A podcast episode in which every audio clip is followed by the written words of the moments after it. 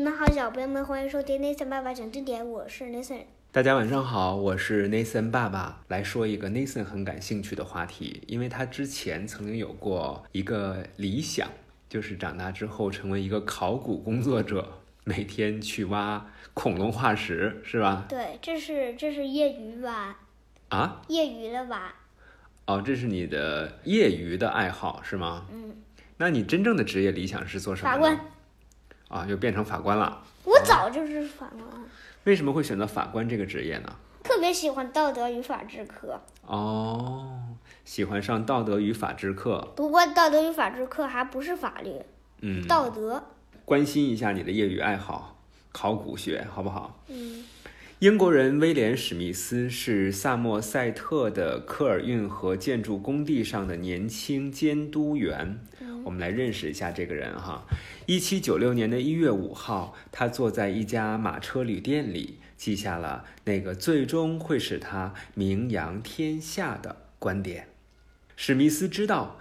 如果要解释岩石，你需要有某种手段才能够说出在某个地区发现的某一个时期的岩石，比如说在另一个地区发现的另一个时期的岩石更加年轻还是更加古老，对吧？嗯。随着岩层的变化，有的物种的化石就消失了，而有的化石可以在更高的岩层里发现。史密斯认为，通过发现哪个物种在哪个岩层里出现，你就可以计算出岩石的相对年龄。凭着他作为测量员所拥有的知识，他开始绘制英国的岩层图。这些岩层图就成了近代地质学的基础。我们可以看一下这幅图，哈，看得到吗？嗯。这幅图，你看它有不同的颜色，对，是吧？有红色、黑色、绿色。对，它所绘制的这个独特的地图呢，就显示出了英格兰、威尔士和苏格兰部分地区的地质状况。它有利于开采者确定含煤和含矿物的岩石的位置。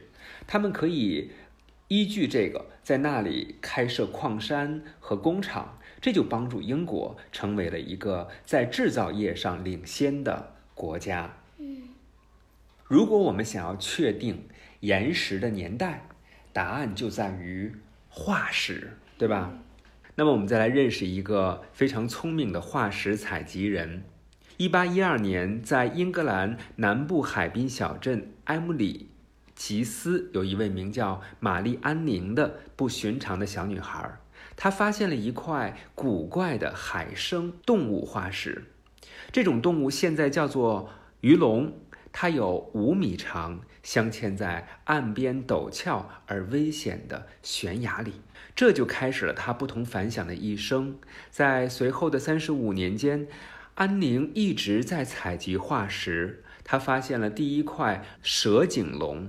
另一种海生动物的化石，以及第一批最好的翼手龙化石当中的一块儿。嗯，安宁不但善于发现化石，而且还能小心翼翼、完好无损地把化石给挖出来。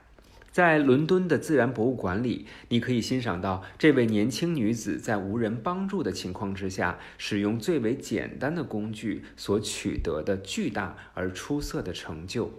安宁没有受过训练，却能够为学者们提供像模像样的图片和说明。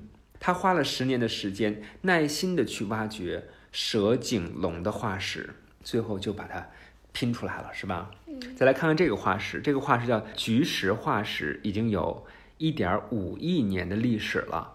菊石呢是一批已经灭绝的海洋动物，它们被叫做标准化石，因为往往可以把它们所在的岩层和特定的地质年代对应起来。你包括这个恐龙的骨头，就是卡在了山坡上的岩石层里，对吧？嗯，就可以通过这个化石来确定年代。所以考古学有意思吗？嗯，我觉得有意思。你觉得它有意思在什么地方呢？是不是可以通过化石，然后去和历史对话呢？嗯嗯，还真的是挺神奇的。但是做这份工作也需要很强的毅力，还得有耐心。对，包括它也需要非常强健的体魄，是不是？嗯，为什么？因为这是一个体力劳动，要爬山，要挖矿，很精细，又会很耗费体力。嗯，嗯，所以不容易。欢迎大家来关注我们的 Nathan 爸爸讲经典的微信公众账号。明天我们再见吧。